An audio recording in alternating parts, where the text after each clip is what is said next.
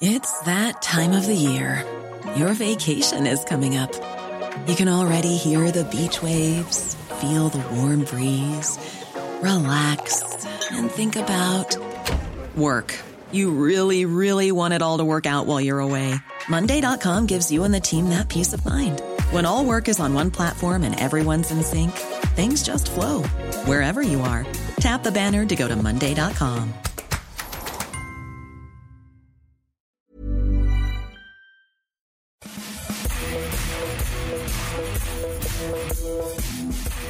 Bonjour à tous, bienvenue dans le FC Stream Team, je suis Maxime Dupuis. Je ne sais pas ce que vous faites ce week-end, mais moi je sais. Je sais ce que va faire Martin, cloué sur son canapé, chips et noix de cajou sur le ventre, arrondi par des années passées à distance respectable des salles de sport. Téléphone en main, éructant pendant 48 heures à chaque notification. Il va attendre fébrilement 13 heures, parce que la Ligue 1, c'est 13 heures désormais le samedi. Le matin, il sera intenable. Une pensée d'ailleurs pour sa famille qui, tout au long du tour du marché du samedi matin, va le voir pensif, regard hagard, vitreux, parce qu'absorbé par le poids de l'histoire. Celui qui pèse sur ses épaules depuis 10 jours. Oui, samedi 13h, eh ben, il y a Angers-Saint-Etienne. Fulgini, Nordin, Debuchy seront sur le terrain pour défendre son honneur depuis bien longtemps perdu. Demain, c'est la finale avant l'heure. À deux journées de la fin de sa saison de Mon Petit Gazon, Martin est, une fois n'est pas coutume, en tête de sa ligue. Et votre serviteur, ouais, moi-même, je le suis à deux petits points. Ben, vous savez quoi, je me suis donné une mission, non pas de gagner le titre, mais faire en sorte qu'il ne le gagne pas. Parce que plus insupportable que Martin, il y a Martin qui gagne. Bref, la finale avant l'heure, c'est ce week-end. Et moi aussi, sur mon canapé, ventre bombé par l'effort culinaire, je ferai vraiment tout pour gâcher le sien. Martin, comment ça va? Bah écoute, ça va bien, mais j'ai une mauvaise nouvelle pour moi et une bonne nouvelle pour toi. Debuchy est suspendu, Maxime. Bah, fais gaffe parce qu'il est sur ton terrain pour l'instant. Ah ouais, je sais bien, je sais bien, mais il jouera pas. Il jouera pas, il jouera pas ce week-end et c'est peut-être là que ça va basculer cette saison de MPG.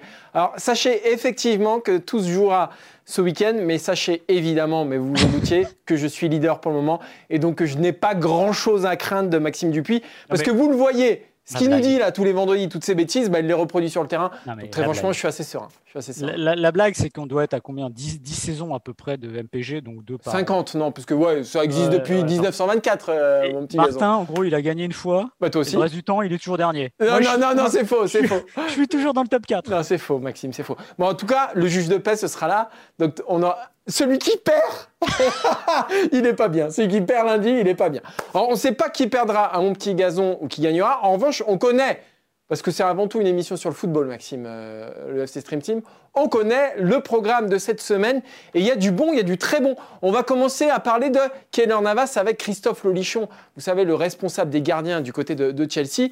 On va essayer de décrypter avec lui la performance de Keller Navas et se poser la question est-ce que aujourd'hui, bah, le gardien du PSG fait partie des tout meilleurs Deuxième partie de cette émission, Maxime, on parlera encore Ligue des Champions. Ouais, on parlera aussi un petit peu du PSG. Euh, à Haaland, Mbappé, c'est le refrain qu'on nous sert depuis maintenant 2-3 semaines. Et on va se poser la question suivante. Est-ce que c'est vraiment le duel du futur? Et est-ce qu'on ne va pas un peu vite en besogne avec ces deux-là? Ce sont sûrement, et même assurément, deux très très grands joueurs, de très bons joueurs en devenir. Mais est-ce qu'on ne va pas un peu vite avec eux?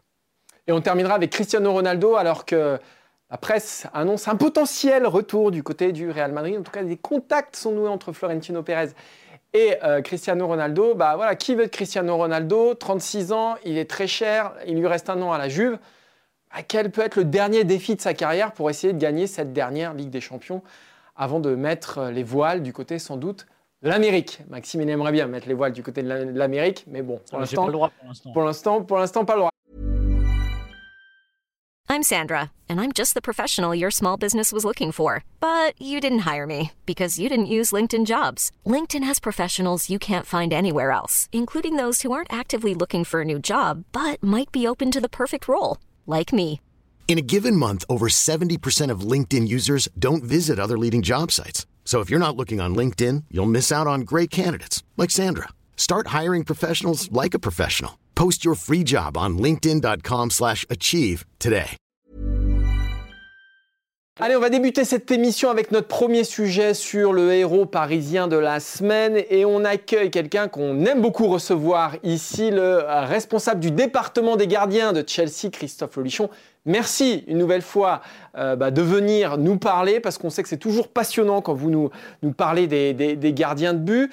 Euh, j'ai une première question sur Keylor Navas qui peut paraître simple, mais votre avis m'intéresse parce qu'on sait vous n'avez pas forcément, euh, vous avez un avis qui diffère généralement du sentiment général. Donc moi, ça m'intéresse toujours de prendre votre, votre avis. Qu'est-ce que vous avez pensé en tant que spécialiste bah, de la prestation de Keylor Navas face à Barcelone mercredi dernier en Ligue des Champions? Il a, été, il a été décisif, évidemment, parce que quand il, arrête, quand il arrête notamment le penalty de Messi à un moment important du match, c'est ce qu'on appelle faire un arrêt décisif.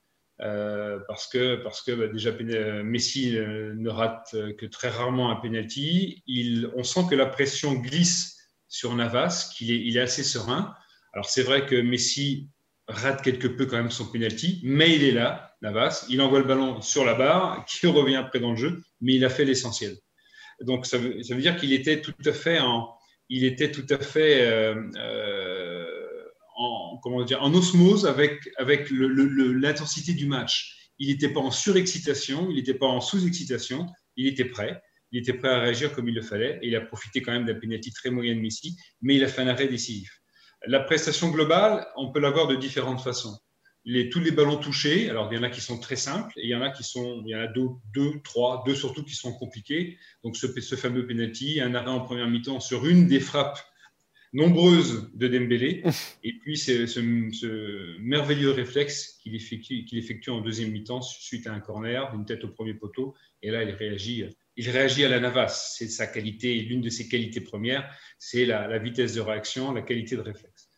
Euh, au-delà de ça, si on regarde Navas sur le plan euh, euh, jeu au pied, comme on dit nous dans notre jargon, c'est vrai que là, ça a quand même été un petit peu difficile, notamment en première mi-temps. Il a perdu beaucoup de ballons, soit sur des, des, des, passes en retrait, même sur des 5 mètres 50.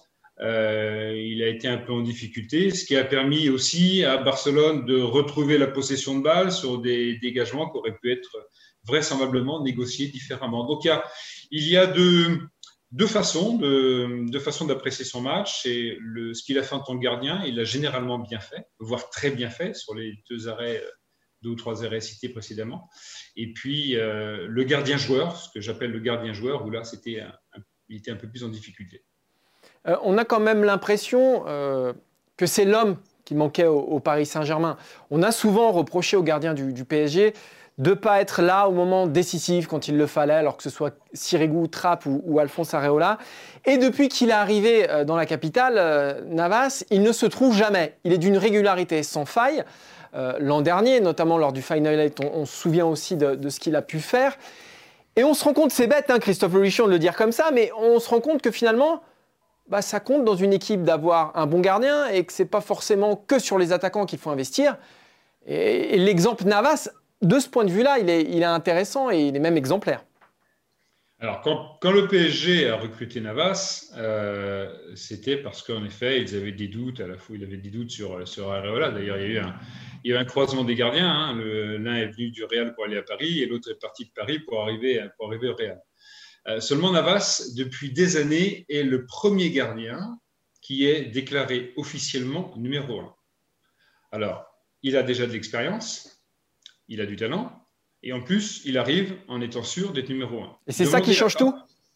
Ah, Ça compte énormément. Après, Navas, il a tellement d'expérience, puis Navas, c'est aussi une personnalité. Il est dans le respect, de, dans le respect des autres. De toute façon, je pense qu'il aurait. Je ne pense pas qu'il serait venu à Paris pour être un numéro 2 ou un challenger d'un autre gardien, déjà, parce que quand vous êtes au Real Madrid, que vous sortez de trois victoires consécutives en Ligue des Champions, qu'est-ce que vous avez comme raison, si ce n'est qu'en effet, il y a un certain Thibaut Courtois qui arrive, qui peut vous mettre un peu en danger. Euh, mais quand il arrive au PSG, lui, c'est pour jouer. Demandez à Trapp, demandez à, Areola, demandez au gardien italien qui était là avant si, euh, si par hasard il n'aurait pas apprécié d'avoir le, le, officiellement le poste de numéro 1. C'est très important pour un gardien. Moi, je déteste, je déteste vraiment les clubs qui alternent les gardiens. Un jour c'est toi, un jour c'est l'autre. Toi tu as une compétition, toi tu as l'autre. Alors on peut décider parce que le numéro 2 doit jouer, en effet, de lui octroyer une compétition. En général, on octroie la Coupe, la Coupe de la Ligue, quand il y a une Coupe de la Ligue, ou, la Coupe nationale. Mais là, euh, Areola avait toujours euh, une épée de Damoclès au-dessus de la tête, Trapp en avait souvent une, euh, donc c'est très très compliqué quand même. Bon, c'est vrai qu'aujourd'hui, le choix du PSG se trouve conforté par les performances de Navas, et c'est très bien. J'ai une question, moi je voudrais revenir sur ce que vous disiez sur le jeu au pied de, Navas. Et en fait, ce que je voudrais savoir, c'est comment vous jugez la responsabilité d'un gardien dans sa relance, dans sa défaillance, et la responsabilité d'une équipe, euh, des joueurs de champ. Parce qu'on voit aussi qu'il n'aide peut-être pas le PSG mercredi, mais le PSG ne s'aide pas beaucoup non plus dans le champ en jouant très très reculé. À quel moment justement un gardien peut influer là-dessus? Alors là, vous avez, enfin, vous avez, euh, vous avez raison, c'est que quand, Navas recevait le ballon, il n'avait pas pléthore de solutions quand même. Donc c'est aussi pour ça qu'il a choisi souvent de dégager en une touche loin, parce que je pense qu'il avait plus l'occasion de voir le numéro sur le dos du maillot de ses partenaires que des partenaires qui lui demandaient la balle.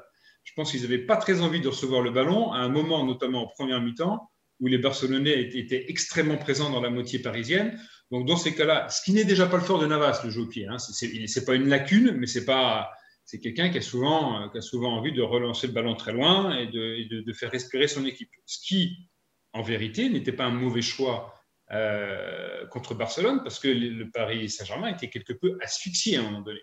D'accord? Mais vraisemblablement que parfois, notamment sur des ballons en retrait, il aurait pu prendre un peu le, en prenant l'information très tôt, il aurait pu peut-être contrôler le ballon et viser un espace où il y avait des chances qu'il y ait soit un duel aérien, soit une possibilité pour son équipe de garder la, la, possession du ballon. Chose qu'il n'a pas fait.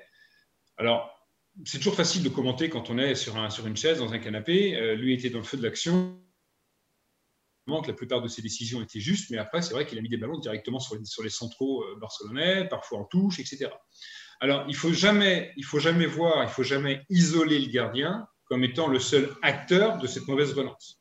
Parce que s'il avait eu des possibilités de relance courte, ou par exemple des joueurs qui seraient présentés face à lui pour, euh, en appui pour demander le ballon et enchaîner, euh, peut-être l'aurait-il fait. Ce n'est pas sa caractéristique, mais peut-être l'aurait-il fait. vous avez tout à fait raison de, combiner en effet une certaine forme d'absentéisme des Parisiens quand ils donnaient le ballon au gardien euh, et puis c'est vrai qu'en jouant très bas, en jouant très bas, par contre, il mettait en valeur, quand le PSG joue très bas, il met en valeur les qualités de Navas, qui est plutôt un gardien de surface plutôt qu'un gardien qui va performer dans la gestion de la profondeur.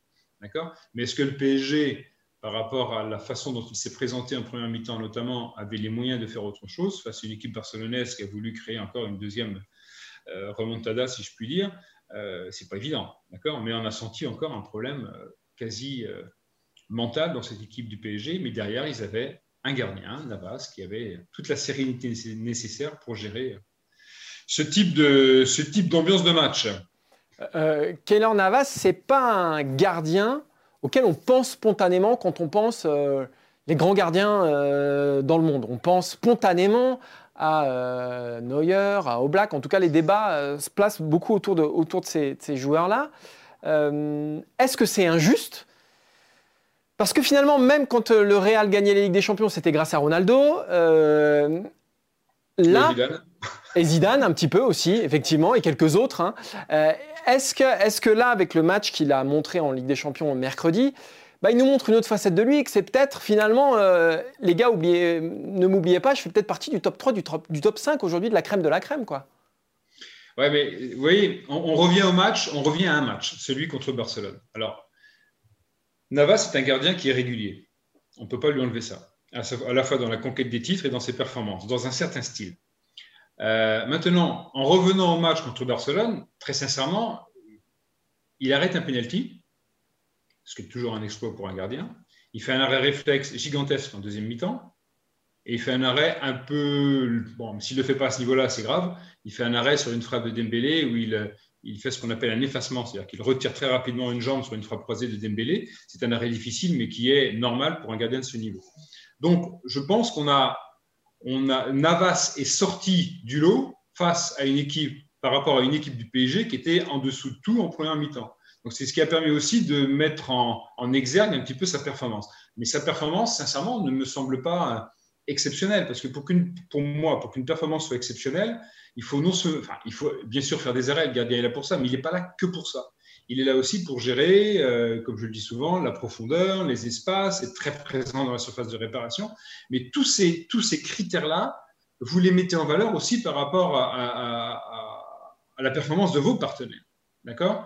Et il n'a pas, il pas changé la donne systématiquement par rapport à, à cette espèce d'absentisme du PSG en, en, première mi-temps. Donc pour moi, sincèrement, pour moi, ce n'est pas un match exceptionnel. C'est un très bon match où il a été décisif, notamment à deux reprises très importantes euh, par rapport au moment où se sont situées ces, ces, ces, deux phases de jeu. Après, moi, maintenant, pour revenir à votre question, euh, pourquoi, il est pas, pourquoi on ne parle pas de Navas dans les cinq premiers mondiaux?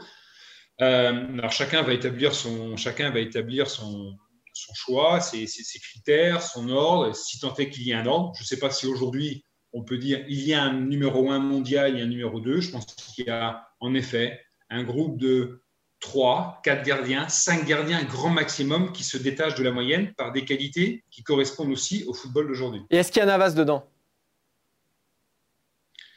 Forcément, ça va réagir vite. Euh, mais non. Personnellement, et c'est attention, hein, c'est, je, veux être le plus objectif possible. Hein, comme je, comme je l'ai dit lors de notre discussion en, amont, euh, ce type semble un type extraordinaire et qui est performant non seulement sur le terrain, comme il a été là contre Barcelone, mais qui dans le vestiaire doit tenir une place absolument prépondérante dans l'équilibre collectif de ce groupe, qui ne doit pas toujours être facile à gérer. Euh, donc Navas doit apporter beaucoup de sagesse, beaucoup de sérénité, et c'est très important. Ce pas des choses qui se voient lorsque vous regardez un match, mais c'est absolument primordial. Et je pense que d'ailleurs, dans les 4, 5, 6 gardiens qui se détachent au niveau mondial, ils doivent aussi apporter quelque chose à ce niveau-là. Bah, merci beaucoup en tout cas. Euh, on est très heureux à chaque fois hein, d'avoir d'avoir votre votre œil d'expert sur sur bah, sur toutes les performances de tous ces gardiens, en particulier de Keylor Navas aujourd'hui. On vous souhaite bonne chance. On souhaite bonne chance à Edouard Mendy aussi, hein, euh, qui fait qui, fait de belles choses avec les Blues et ça doit, j'imagine, vous vous remplir de joie. Oui, ça me fait très plaisir. Et en plus, lui, lui aussi, c'est un type, c'est un type très bien. Bah, merci beaucoup en tout cas, Christophe Lorichon. Merci à vous. Bah, on se donne rendez-vous bientôt. Dès qu'il y aura un nouveau gardien qui fera une grosse prestation, on vous appellera. Merci beaucoup. Ça marche. Merci, merci au revoir. Au revoir. Maxime, j'aimerais prolonger le débat avec toi parce que même si tu n'es pas responsable des gardiens à Chelsea, euh, tu as quand même une grande expérience du haut de ton, de ton grand âge. Non, pour être, pour être plus sérieux, euh, on a compris que euh, Christophe Lolichon ne met pas euh, Navas dans son top 5 mondial. Toi, tu le places où? C'est vrai que c'est ce que je disais tout à l'heure. On a un peu de mal à le placer parce qu'il n'a jamais vraiment été comme un Manuel Neuer ou même comme un Jan Black, l'élément déterminant de son équipe, en tout cas jusqu'ici et notamment quand il gagnait des trophées avec, euh, avec le Real. Bah, oui, après, c'est peut-être que jusqu'ici, il n'a pas été dans la meilleure équipe, entre guillemets, pour mettre en avant un gardien, tout simplement, et où euh, peut-être que c'est aussi son caractère. Euh, Christophe Lelichon nous a parlé de l'homme, c'était sûrement un type bien dans le vestiaire, et en, vrai, ça se sent, voilà. Donc, c'est aussi des gens qui n'ont pas toujours tendance à se mettre, j'allais dire, au devant. Moi, ce que j'aime bien chez, chez Navas, c'est un peu son évolution et sa carrière, tout simplement. Euh, comme tout le monde, j'imagine que le premier souvenir marquant que j'ai de lui, c'est la Coupe du Monde 2014. Il faut rappeler qu'à l'époque, il est gardien de Levante. Euh, il a été élu meilleur gardien du championnat cette saison-là et son mondial, évidemment, est remarquable. Euh, souvenez-vous quand même que le Costa Rica termine premier du groupe avec l'Angleterre, l'Italie et l'Uruguay. imaginez quand même la, performance. Mais, moi, je me disais, alors pour être tout à fait franc, Maxime, je me disais, bon, bah, c'est un gardien de mondial, il a brillé sur un mois. on les connaît ces joueurs-là. enfin, tu vois, bah. les, les, joueurs qui, qui, explosent sur des Coupes du Monde, c'est rarement après, ils ont du mal à. Alors lui, pour le coup, il a complètement explosé quoi derrière. C'est ça qui est formidable parce qu'il y a les tirs au but contre la Grèce, il y a encore une session contre les Pays-Bas, ils se font éliminer en quart. Et euh, comme tu dis, souvent, il n'y a, a, pas pire moment pour acheter des joueurs qu'après une Coupe du Monde parce que c'est des joueurs parfois qui brillent sur un mois. Euh, l'exemple que j'ai en tête qui m'est venu pour un gardien qui avait brillé, c'est Sergio Goycoechea L'Argentin 90, il amène l'équipe nationale en finale, il fait un mondial complètement époustouflant. Puis derrière, il passe notamment par Brest et il n'y a pas grand-chose. Voilà. Euh, mais ce qui est intéressant, je trouve qu'en plus, c'est que donc il a suivi, il allait au Real. Il faut quand même penser qu'à un moment, le Real euh, achète Thibaut Courtois et Zidane va continuer à lui faire confiance parce qu'il sait ce qu'il a. Et peut-être que Zidane, justement, il n'a pas le regard de Christophe Lolichon avec ce côté, euh, le gardien grand, etc. Il voit que le gardien là est confiance et en confiance, donc il continue à le faire jouer, et il a eu raison, voilà. Et moi, ce que j'aime bien, justement, c'est qu'il n'est pas du tout dans l'archétype du gardien moderne. C'est euh, pas un grand gardien, il fait 1m85, c'est euh, juste un tout petit peu plus que Fabien Barthez et il, est, il casse un peu euh, les, les, codes actuels. Et ce qui est bien, et ce que je suis d'accord complètement avec Christophe Lolichon, c'est que lui, il est arrivé au PSG finalement dans une position de confiance. Mais sa confiance, c'est peut-être pas le PSG qui lui a donné, c'est peut-être sa carrière qui lui a donné. Et peut-être que le PSG, finalement, avait besoin d'un gardien peut-être un peu plus âgé, plutôt que se dire on va mettre un gardien qui a 20 ans, 22 ans, 23 ans, trouver le futur grand gardien, et simplement de se dire bah, autant avoir un gardien qui est établi et sur qui on a des gages. Et mercredi, on revient sur ce match-là. Euh, moi, je pense que s'il n'arrête pas le penalty, il y a deux Derrière, c'est la marée. C'est la marée. Je pense que je donne pas très cher du PSG en seconde période. Ah, mais c'est lui qui sauve, qui, sauve le Paris Saint-Germain, c'est clair. Euh, le jour où il arrive, même à Paris, il arrivait sur la pointe des pieds, puisque c'est le jour où Icardi arrive. Ils arrivent tous les deux le 30 août, je crois. Et donc, on n'en parle jamais de Navas. On n'en parle jamais. Il y en a beaucoup qui disent. Et moi, j'étais plutôt. Enfin, voilà, je me disais, se séparer d'Areola, c'est quand même un peu dommage du côté du Paris Saint-Germain, parce qu'il y a quelque chose à construire avec lui aller chercher un gardien qui est déjà avancé en âge, euh, je m'étais gouré, euh, mais comme, comme, comme mm. d'autres, j'ai pas, du, pas du tout de mal à le reconnaître. Comme souvent Comme souvent, évidemment. Bah, ceux qui suivent cette émission s'en rendent compte toutes les semaines. Moi, ce qui me marque avec ce gardien-là, mais ça c'est sans doute l'apanage des très très grands, c'est qu'il ne se trouve jamais. Il ne mm. se trouve jamais. Et, Christophe Louichon nous en a parlé souvent, c'est cette propension à être décisif. Alors, c'était pas vrai contre le FC Barcelone, parce que pour le coup, il a multiplié les parades. Mais en Ligue 1, c'est souvent qu'il gagne le duel qui fait basculer le match. Mm. Et que ce soit face à des grandes ou des équipes moyennes, ou des fois le Paris. Parce que depuis qu'il est au Paris Saint-Germain, et notamment cette saison, Paris est un peu moins souverain parfois les week-ends sur des terrains où il devrait complètement dominer son sujet. Mais il y a Navas qui le maintient dans le match et Navas qui lui sauve la mise. Et c'est cette régularité, pas qu'en Ligue des Champions, mais week-end après week-end, moi, que je trouve particulièrement remarquable. Est-ce qu'aujourd'hui on le met dans le top du top? Et Christophe Levichon, là encore, avait raison. Il y a très peu aujourd'hui des référents. On n'est pas dans une immense période de gardien de but, en tout cas en termes de régularité de référence. Euh, c'était un peu moins le cas il y a 2-3 ans, mais là, il y en a quelques-uns qui ont un tout petit peu disparu. Pour moi, il est encore derrière Neuer et Oblak qui restent les tauliers du poste et qui restent euh, absolument intouchables. Mais moi, je le mets dans, un deuxième groupe, euh, pas très loin de ce podium-là.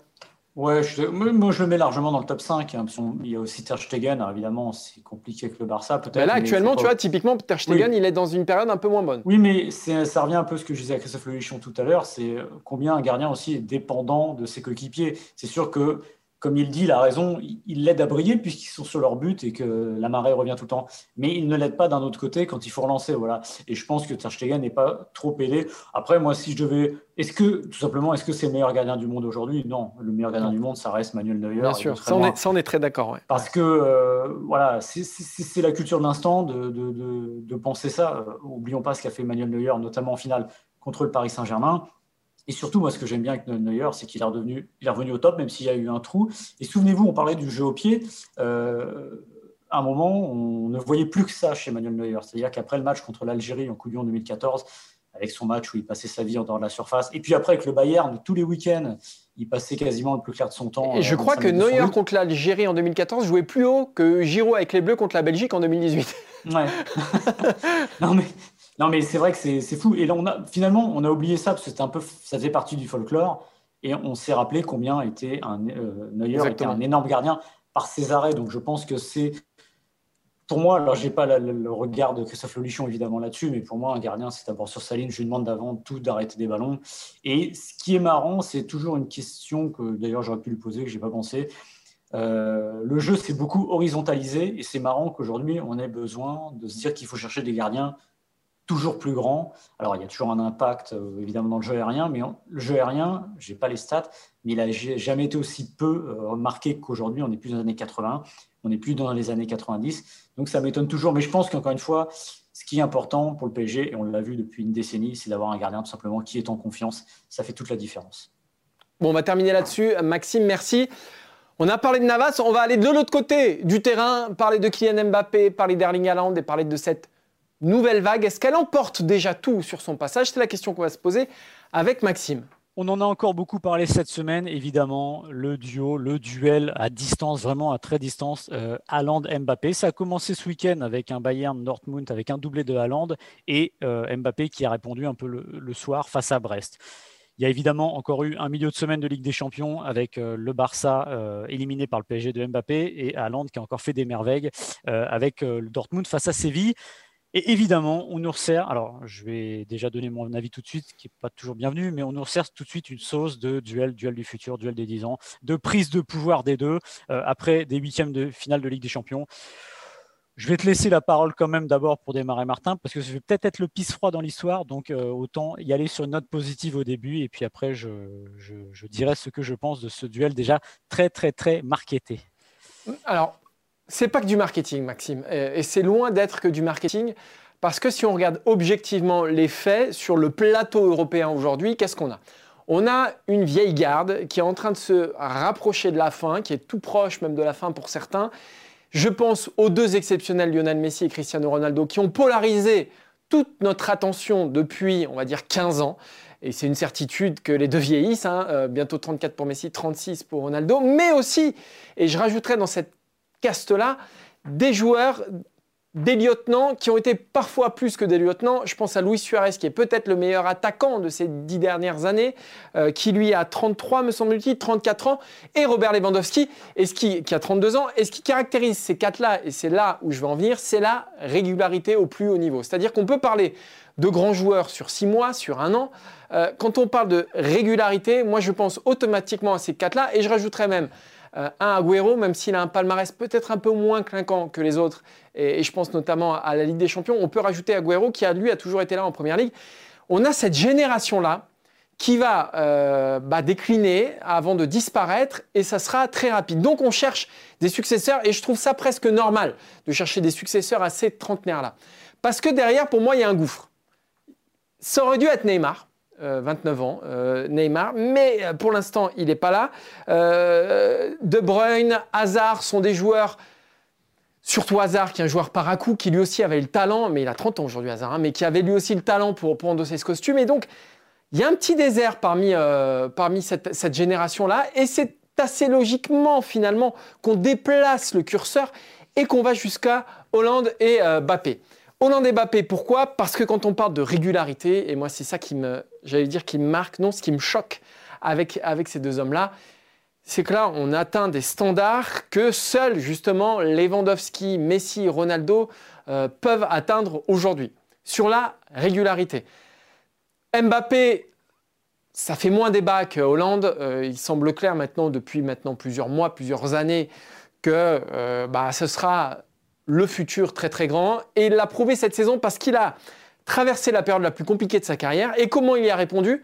Bah Déjà en étant meilleur buteur de son championnat, bon, il traverse la pire période de, sa carrière, il est meilleur buteur de son championnat, ok, et en signant la meilleure prestation de club de sa carrière, donc c'était euh, le triplé à Barcelone. Donc Bappé, on n'a pas trop de doutes. On peut avoir un peu plus de doutes sur Hollande. Moi, j'ai toujours eu des doutes sur Hollande. J'ai toujours vu ça d'un œil circonspect. Je me suis dit, bon, Ok, le mec, ça démarre très très bien. Il démarre sa carrière en Ligue des Champions par un triplé face à Genk. Enfin bon, il joue à Salzbourg et c'est Genk. Après, il marque euh, face à Liverpool. Puis il finit sa première phase de poule en ayant marqué plus de buts que joué de match.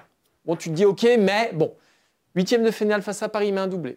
Tu te dis c'est sa première saison, il joue le feu, il est, il il est chaud patate. Depuis qu'il a signé à Salzbourg, il a marqué plus de buts qu'il n'a joué de match, Hollande ça ne peut plus être un hasard. Moi, j'ai fini par me faire une raison sur Hollande et je me dis que c'est pas qu'un concept marketing, ces deux-là, que ça ressemble quand même à deux mecs qui s'inscrivent dans des pas de géants. Je ne sais pas si ça sera Messi et Ronaldo, ce sera peut-être que du Robert Lewandowski ou que du Agüero, mais ça sera déjà du Lewandowski et du Agüero. Et cette régularité-là, à cet âge-là, déjà c'est du jamais vu. Et pour moi, ça mérite tout le foin qu'on fait aujourd'hui sur eux. Alors moi, je ne remettrai pas en cause le talent des deux joueurs. Je ne, je ne dis pas que les deux joueurs sont marketés. Tu as parlé de marketing au début de ton argument. Oui, mais c'est le, duel qu'on est en train de monter en sauce, alors que pour moi, pour l'instant, alors ok, euh, il y a eu la phrase d'Alande qui dit que Mbappé l'avait motivé après son triplé, mais je trouve qu'on est encore loin de ça. Tout simplement, je trouve, mais c'est presque autant les défauts du journalisme et du marketing que je vais mettre en, exergue que euh, du football, parce que c'est un petit examen de conscience, donc si je comprends. Oui, mais je, l'assume complètement. Euh, tout ce que tu as dit sur Alain Mbappé est vrai et je ne dirais absolument pas le contraire pour avoir dit à peu près la même chose il y a deux, trois semaines quand on a parlé des deux joueurs. Euh, et Neymar, justement, c'est un bon exemple qui dit de comment l'avenir est assez imprévisible. 2015, troisième du Ballon d'Or. Moi, je me souviens être à la cérémonie et d'avoir fait le papier qui raconte que ce type-là va être la suite et qui va tout écraser. Euh, il avait alors 22-23 ans, hein, c'est ça à peu près. Résultat, bah, il n'a pas écrasé grand-chose. C'est évidemment éminemment un grand joueur. Il est souvent blessé et aujourd'hui, on ne se pose, on ne met même plus. Vous vous rendez compte comme il est entre guillemets, je mets entre guillemets oublié aujourd'hui, c'est qu'on parle de Mbappé à Land, on ne parle plus de, euh, de Neymar. Parce que c'est une euh, question de génération aussi, Maxime. C'est une génération, je suis d'accord. Mais je pense qu'on va quand même un peu vite en besogne parce que déjà, il y a quelque chose, on ne se rend pas compte aussi pour Messi Ronaldo combien les étoiles se sont alignées, tout simplement. C'est qu'on a deux immenses joueurs qui se sont retrouvés ensemble dans le même championnat et qui a créé quelque chose qui n'est pour moi pas factice. Alors évidemment, il y a eu du marketing qui a encouragé euh, tout ça, mais Messi Ronaldo, ça n'a pas commencé par du marketing, ça a commencé par du sport. Je vais vous donner un exemple. Euh, la finale de 2009 de Ligue des Champions, c'est Ronaldo versus Messi, c'est Manchester versus Barcelone, le premier contre le deuxième du Ballon d'Or, le Ballon d'Or 2008 contre celui qui va le gagner en 2009. On n'en a pas fait tout un foin, et pourtant les deux étaient déjà en finale de Ligue des Champions. Donc ça disait quand même quelque chose de leur niveau. Là, on fait tout un foin sur des huitièmes de finale de Ligue des Champions. Pas que, Maxime, c'est aussi parce qu'ils battent des records de précocité, ces gamins-là. Oui, alors. Il, y a, aussi ce côté-là. Et, ils, font des choses que Messi et Ronaldo, au même âge, ne faisaient pas. Donc on est aussi dans une autre période où on lance sans doute les jeunes de plus en plus vite, on a de plus en plus confiance en eux. Mais malgré tout, ça, ça dit quelque chose. On n'est pas que dans un truc marketing. Où Ils battent des records, ces gamins-là. il y en a un qui est champion du monde aussi, quand même. Ouais, et puis Ronaldo, il n'a pas mis un but avant 21 euh, ans en Ligue des Champions. Bah, ça dit quoi? Bah, ça dit rien. Je peux te donner des exemples et surtout c'est lié aux époques. C'est-à-dire que oui, aujourd'hui ils battent des records de, précocité.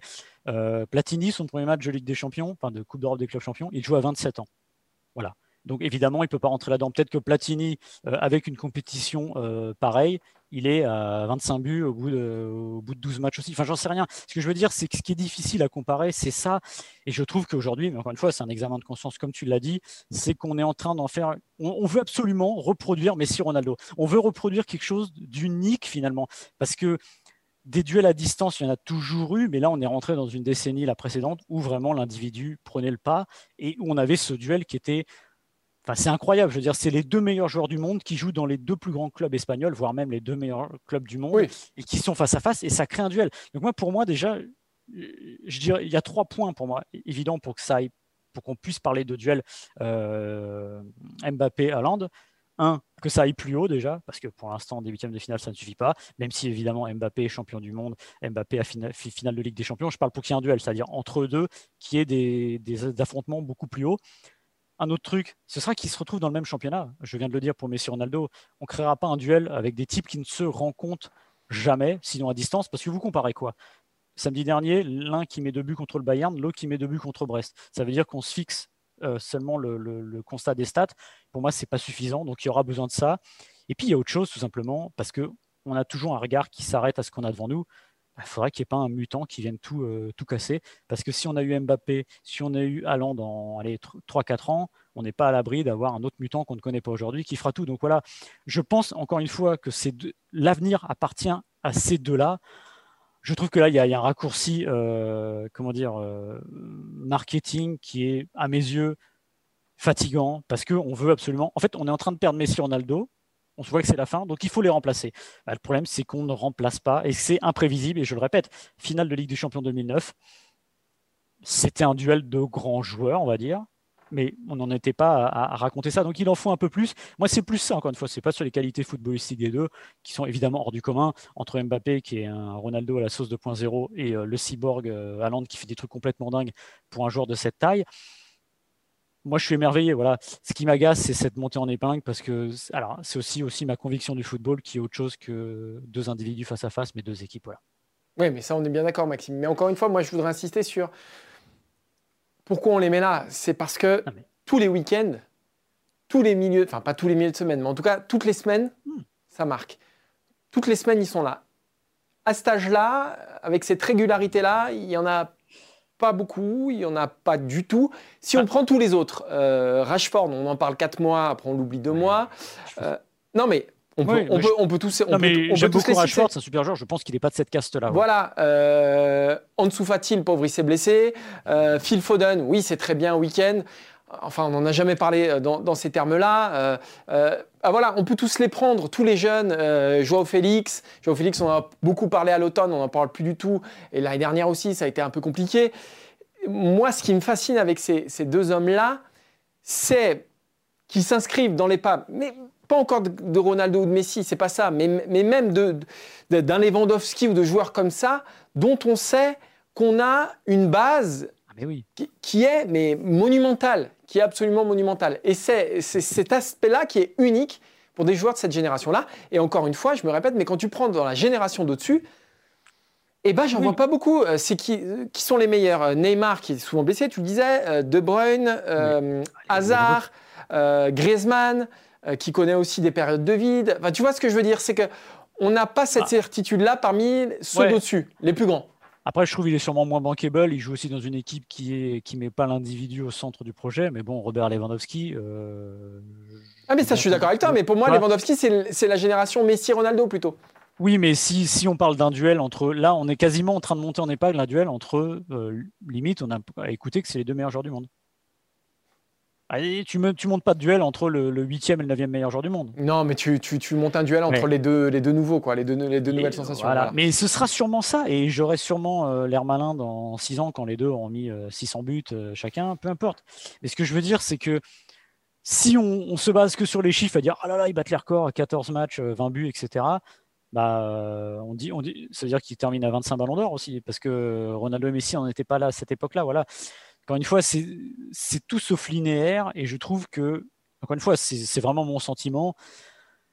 Il faudrait pas qu'on monte ça trop en épingle et qu'on finisse par être écœuré. Euh, en fait, ce que je veux dire, c'est qu'à un moment, c'est comme l'histoire de la table quand Griezmann dit euh, euh, Mbappé sera à la table de Ronaldo et Messi un jour.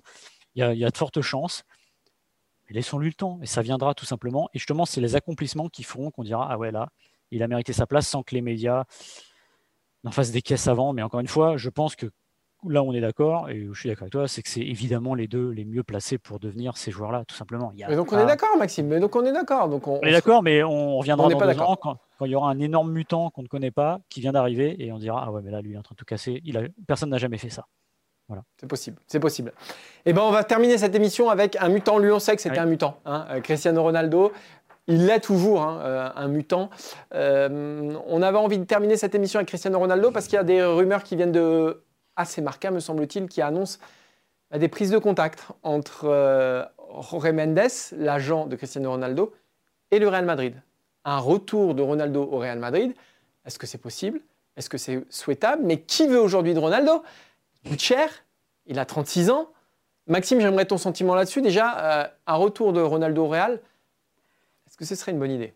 La bonne idée, ça aurait été de jamais quitter le Real, je pense, de toute manière. Ah, mais là, on est, on est d'accord. C'est facile de dire ça maintenant, vous avez raison. Oui, c'est sûr que j'ai trois ans de retard sur cette information. Mais le choix où est arrivé, avec Martin, on était, je crois, à Saint-Pétersbourg pour une demi-finale de Coupe du Monde et on ne pouvait pas en parler. On, était pas, on était occupé par autre chose, donc on ne pouvait pas à ce moment-là. Mais c'est vrai que trois ans après, oui, ça a fonctionné en championnat. La Juve n'est pas armée pour gagner la Ligue des Champions. Et finalement, euh, tant qu'à faire, valait peut-être mieux connaître des échecs, entre guillemets, avec le Real, parce que ce serait resté, euh, euh, le, Real de Ronaldo. Et puis, c'est une histoire de fusion entre les deux. Aujourd'hui, je pense que. Alors, je suis pas toujours pour les retours parce qu'il y a toujours un petit côté déceptif, parce qu'on vit toujours sur le souvenir de la première fois qui s'était très bien passé, et euh, il a trois ans de plus, et ça se passerait peut-être un peu moins bien, peut-être pas en championnat, mais euh, en Ligue des Champions. Mais cela dit, je, me demande si ce serait pas la meilleure solution pour lui aujourd'hui de, retourner dans son cocon et peut-être de finir sa carrière européenne, j'y bien, euh, là-bas, parce qu'il reste un an de contrat à la Juve, ça ne marche pas bien. Soit il est orgueilleux, il reste à la Juve, la Juve s'accroche à lui, il réussit lors de la dernière année et c'est fantastique. Soit il se dit que bah, finalement, ça va peut-être mieux de finir au Real Madrid. Voilà. J'ai du mal, je sais pas, j'aimerais bien être une petite souris, savoir ce qu'il a dans la tête, parce que c'est sûr que l'attrait du Real Madrid, bah, ça représente quelque chose. Et quand on voit l'équipe du Real Madrid, mais on se dit qu'il ne serait pas de trop. Ah non, il ne serait pas de trop, mais le problème, c'est qu'on est sur un Real qui a déjà sur un autre projet, qui est déjà dans une transition depuis une certaine année. Euh, on est dans un Real de l'entre-deux. Pour moi, il faudra un grand coup de balai du côté du Real Madrid. Et lancer un nouveau projet autour de qui vous savez, euh, de Kylian Mbappé si c'est possible.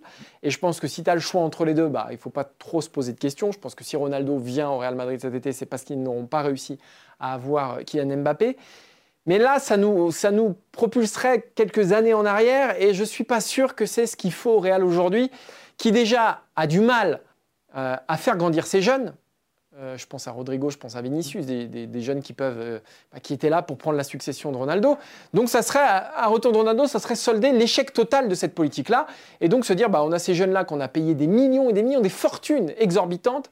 donc ça, c'est terminé et on, se fait une petite solution à court terme sur Ronaldo sur un ou deux ans pour essayer de retrouver notre lustre d'antan. Moi, je ne suis pas sûr que c'est ce qui fasse faire. Voilà, ce qui... Tu, tu parles de Ronaldo et Mbappé. Moi, j'aimerais bien les voir ensemble. Ah, ce serait chouette au Real. T'imagines que le, le, le, le, vieux, entre guillemets, se, se mette au service, alors je ne sais pas s'il a ça dans l'esprit dans et dans l'ADN, de Ronaldo, de, pardon, de Mbappé. Imaginez la, la, la, passation de pouvoir, ce serait chouette. Et surtout. Mais imaginez les deux salaires, euh, par contre, c'est compliqué. Les salaires, mais Ronaldo, il coûte combien? 30 millions à l'achat là? Oui, oui, mais les salaires. Euh, alors, Mbappé ne ah, coûte pas 30 millions et les deux salaires, c'est ah, absolument impossible. Ronaldo, il revient pour le plaisir, il met une petite pièce. Moi, moi je pense vraiment que la meilleure option aujourd'hui pour Cristiano Ronaldo, Ronaldo, il est encore euh, hyper compétitif. Il fait encore aujourd'hui partie des cinq meilleurs joueurs du monde. c'est une certitude. Et je ne pense pas qu'aujourd'hui, il y ait un club dans lequel il puisse être euh, un boulet. Euh, je ne pense pas qu'il y ait un club aujourd'hui qui puisse se dire qu'il serait moins bon avec Cristiano Ronaldo. Je pense que ça n'existe pas. Mais, entre ça, une fois qu'on a dit ça, derrière, il faut se projeter, il faut libérer des fonds. Et je pense que la crise économique est la pire ennemie de Ronaldo dans, cette histoire-là. Je pense que si on était sur une économie d'il y a 2-3 ans, peut-être qu'il trouverait des points de chute. Aujourd'hui, les points de chute qui s'offrent à lui, ça, peut être Manchester United. Ce n'est pas forcément des clubs qui lui offriront une, Ligue des Champions. Donc ça ne sert à rien. Il n'y a qu'un club qui est capable de lui offrir une compétitivité plus haute que celle de la Juventus Turin, si on accepte le Real Madrid, parce que moi, j'y crois pas trop. Non, c'est le Paris Saint-Germain. C'est le Paris Saint-Germain. Mais il faudrait qu'Mbappé s'en aille. Euh, et que Messi ne vienne pas. Donc ça fait beaucoup de si. C'est pour ça que je pense que moi, la meilleure option aujourd'hui pour Ronaldo, c'est quand même de rester à la Juventus et d'essayer de finir cette histoire-là. Il lui reste un an de contrat. Pourquoi pas, euh, avec Pirlo sur une deuxième année, euh, avec un nouveau mercato, etc. Oui, la Juve a des, a des problèmes d'argent, mais je ne suis pas sûr que Ronaldo trouve mieux ailleurs. Oui, mais justement, tu dis, tu as raison sur la crise économique, mais ça peut être aussi un allié de circonstance, parce que si la Juve veut faire un peu d'argent, bah, c'est maintenant. Oui, mais tu as toujours un salaire à payer. C'est ça le, vrai problème de non, mais je parle pour la Juve. Je parle ah pour la Juve, c'est-à-dire leur vendre, c'est du côté de la Juve. Ouais. Et alors, petite question. Si je te dis aujourd'hui, où, où tu imagines Ronaldo l'été prochain? Tu le vois où, toi? Moi, je le vois à la Juve. Hein. Je ne vois pas de, aujourd'hui de club qui soit. Ou alors, ou alors au Paris Saint-Germain, encore une fois, si Messi ne vient pas et, si Mbappé euh, s'en va. Voilà, s'il y a une opportunité au Paris Saint-Germain, mais sinon, quels sont les clubs qui sont susceptibles de, de le séduire? Manchester, United, Manchester City aurait les fonds, mais ça, Guardiola n'en voudrait pas. Manchester United pourrait, pourrait le séduire, mais je pense qu'il y a un déficit de, compétitivité pour le coup. Partir de la Juve pour aller à Manchester United, je ne suis pas sûr que tu fasses un bon spectaculaire. Et puis ça dirait peut-être quelque chose de sa fin de carrière finalement, parce que s'il allait aujourd'hui à Manchester United, il y aurait peut-être le côté de dire c'est un peu un tour, un tour d'honneur là, typiquement. Alors évidemment, un tour d'honneur avec Ronaldo, c'est un tour d'honneur qui se fait au sprint, parce qu'il n'irait pas pour enfiler les perles, mais n'empêche qu'il y aurait cette idée-là. Je suis d'accord avec toi pour euh, Manchester. Après, pour ce qui est du Paris Saint-Germain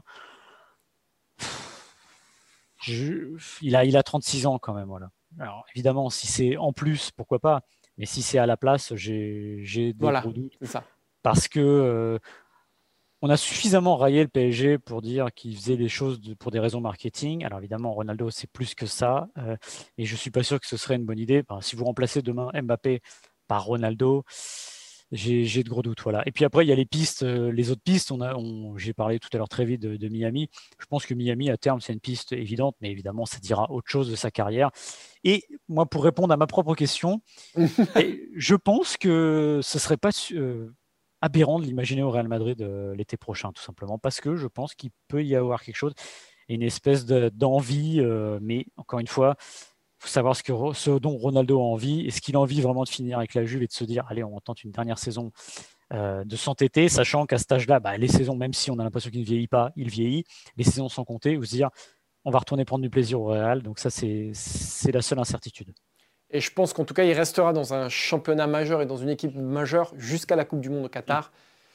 Et puis après, Coupe du Monde au Qatar, euh, il aura quel âge? Il aura, bah, c'est dans un an, donc euh, Non, non. Il, aura, il aura 37, 38, 37, 38 ans. Après, il sera peut-être temps de voir autre chose, mais, mais cet été sera important. hein. Vous l'aurez compris, hein. Ronaldo, Messi, Mbappé. Pas de Neymar a priori cet été sur le marché des transferts, mais on aura quand même un sacré, euh, un sacré mercato. Merci Maxime. Merci Martin. Merci Adrien. Derrière la caméra. Dis-le hein, si tu fais. Si on... Là, derrière la caméra. Euh, mais dis-le hein, si on t'ennuie, euh, Adrien. Ouais, tu surveilles. Euh, merci à Quentin aussi au visuel. On se donne rendez-vous la semaine prochaine pour un nouveau numéro du FC Stream Team. En attendant, restez évidemment sur Eurosport. Il y a Et- plein de choses, notamment Paris-Nice euh, ce week-end. Ouais. Tirreno Adriatico, tout ce que vous avez l'habitude, les sports blancs qui continuent évidemment. Martin, je te, je te souhaite pas bonne chance. Bah, Maxime, tu sais comment ça va se terminer cette histoire hein? Faudrait qu'on fasse un gage pour la semaine prochaine. Une petite- Une petite Ouais, claque, un une petite claque sur les fesses, comme d'habitude, à MPG. Allez, la dernière mais- fois qu'on s'est joué, je crois que j'ai gagné 5-0, me semble-t-il. me semble-t-il, hein C'était ça? Ben non, mais c'était ça. Ouais, voilà. C'est pas bon. Non, mais après, encore une fois, on Voilà. peut regarder les classements. Je, je pense Je suis que premier. sur Au 10, classement, je suis premier, je t'ai battu sur, 5-0. sur 10 saisons, je termine 9 mois devant Ah Martin. bah ouais. Mais si, c'est la vérité, Bah je change jamais du. Parce que je vais vous expliquer Allez, un truc est, avant de ah, terminer. ah. Maxime, il faut savoir qu'il est chaque- très mauvais perdant. Donc s'il perd ce week-end, non, non, c'est pas sûr qu'il revienne vendredi. À chaque fois qu'on fait la petite draft au début, vous savez, la sélection des joueurs dans MPG, Écoutez-le pleurer. Ah, il envoie ses petits messages sur WhatsApp. Ouais, c'est une équipe de CFA, ouais, ouais, t'as pas chopé d'attaquant, etc. Mais moi, j'ai une science du jeu. C'est-à-dire que je vais pas chercher. Je vais, 5-0, pas, Maxime. je vais pas chercher ce qui brille. Moi, j'ai construit une vraie équipe de football. Et à la fin, il se trouve que bah, 9 fois sur 10, je termine devant Martin. Moi, j'ai jamais terminé dernier de la ligue. C'est pas le cas pour le Mais moment. ce sera cette année, donc on verra. Mais en tout cas, bon, eh, c'est à la fin du bal qu'on paye les musiciens. On en parlera la semaine prochaine et la semaine suivante, puisque la vraie fin de saison, ce sera la semaine d'après. Exactement. Rendez-vous donc la semaine prochaine pour ce feuilleton qui nous tient en haleine, au moins Maxime et moi. Et en attendant, passez une bonne semaine. ciao, ciao. Salut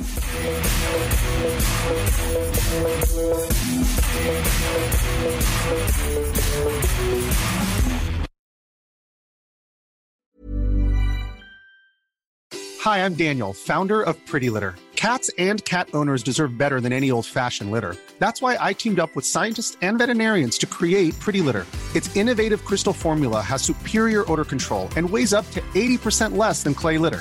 Pretty Litter even monitors health by changing colors to help detect early signs of potential illness. It's the world's smartest kitty litter. Go to prettylitter.com and use code ACAST for 20% off your first order and a free cat toy. Terms and conditions apply. See site for details.